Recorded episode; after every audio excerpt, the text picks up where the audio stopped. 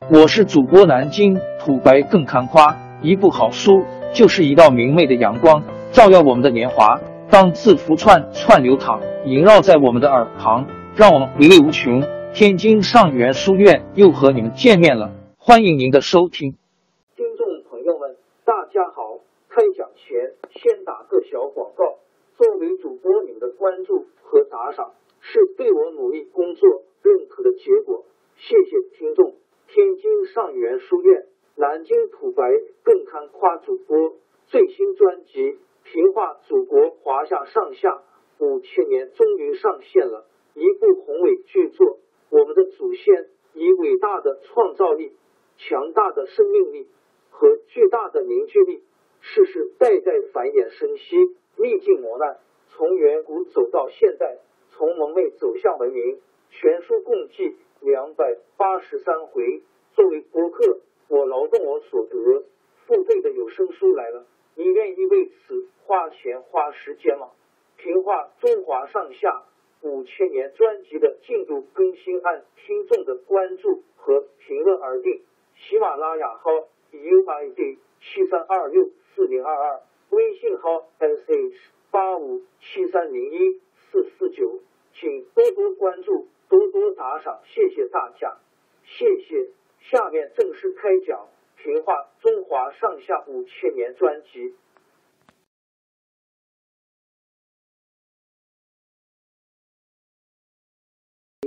诸葛亮平定南中之后，又经过两年准备，公元两百二十七年冬天，就带领大军驻守汉中，因为汉中接近魏蜀的边界。在那里可以随时找机会进攻魏国。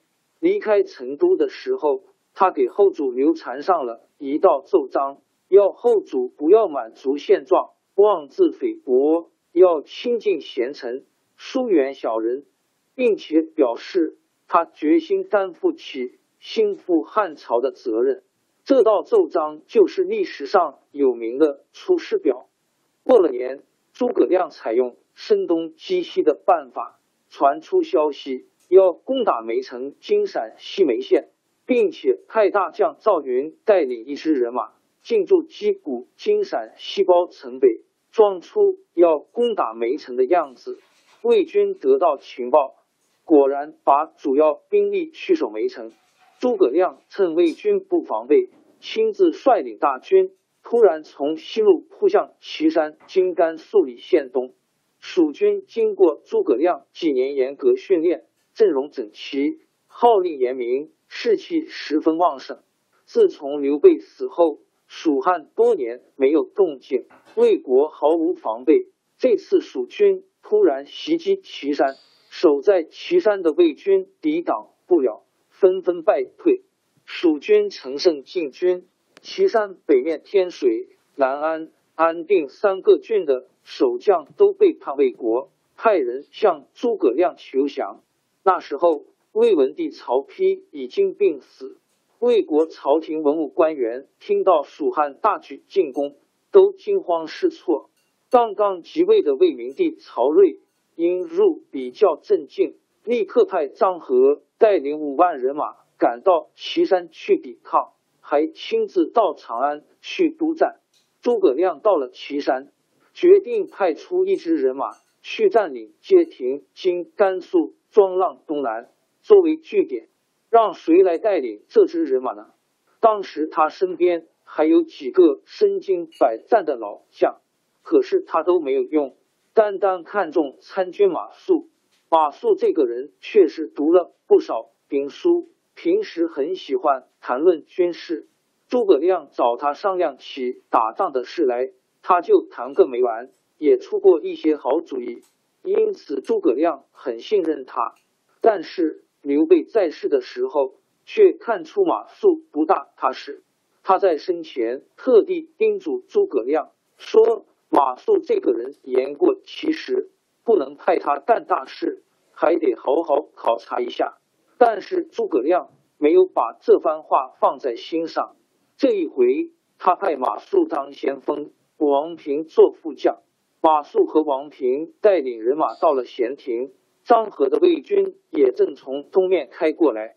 马谡看了地形，对王平说：“这一带地形险要，街亭旁边有座山，正好在山上扎营，布置埋伏。”王平提醒他说：“丞相临走的时候嘱咐过，要坚守城池，稳扎营垒。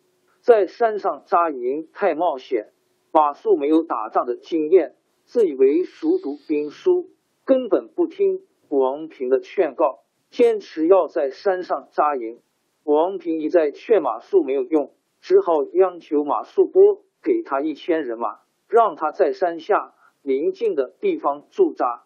张合率领魏军赶到街亭，看到马谡放弃县城的城池不守，却把人马驻扎在山上，暗暗高兴。马上吩咐手下将士在山下筑好营垒，把马谡扎营的那座山围困起来。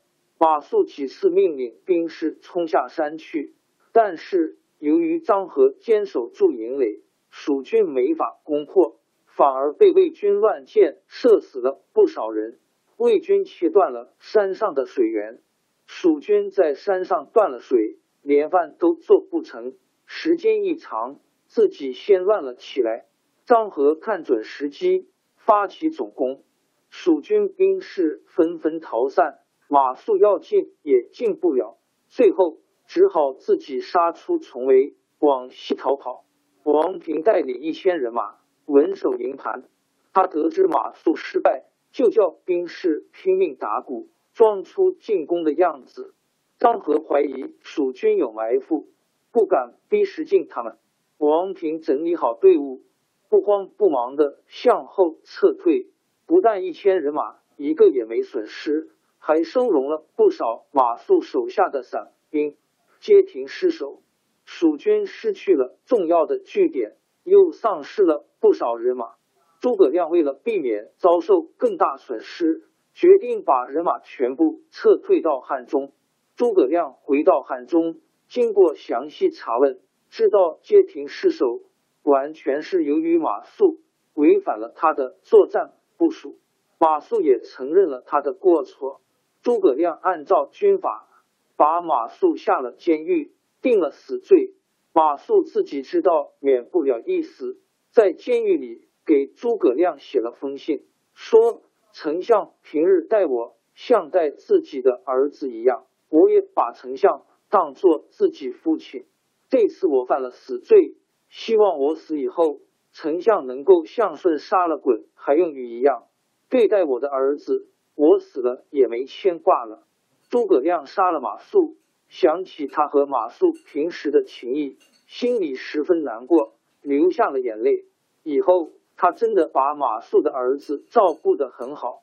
诸葛亮认为王平在街亭曾经劝阻过马谡，在退兵的时候。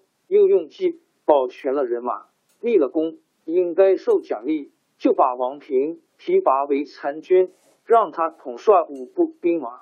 诸葛亮对将士们说：“这次出兵失败，固然是因为马谡违反军令，可是我用人不当，也应该负责。”他就上了一份奏章给刘禅，请求把他的官职降低三级。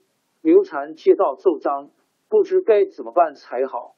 有个大臣说：“既然丞相有这个意见，就依着他吧。”刘禅就下诏把诸葛亮降级为右将军，仍旧办丞相的事。由于诸葛亮赏罚分明，以身作则，蜀军将士都很感动，大家把这次失败当作教训，士气更加旺盛。这年冬天，诸葛亮又带兵杀出散关。金陕西保击西南，包围了陈仓；金保击东，杀了一个魏将。第二年春天，又出兵收复武都。今甘肃成县、阴平（今甘肃文义西北）两个郡。后主刘禅认为诸葛亮立了功，下了一道诏书，恢复诸葛亮的成。王朝更迭，江山易主，世事山河都会变迁。其实我们无需不辞辛劳去追寻什么永远，活在当下，做每一件自己想做的事，去每一座和自己有缘的城市，看每一道动人心肠的风景，珍惜每一个擦肩的路人。纵算经历颠沛，尝尽苦楚，也无怨悔。感谢您的收听，朋友们，让我们下期再见。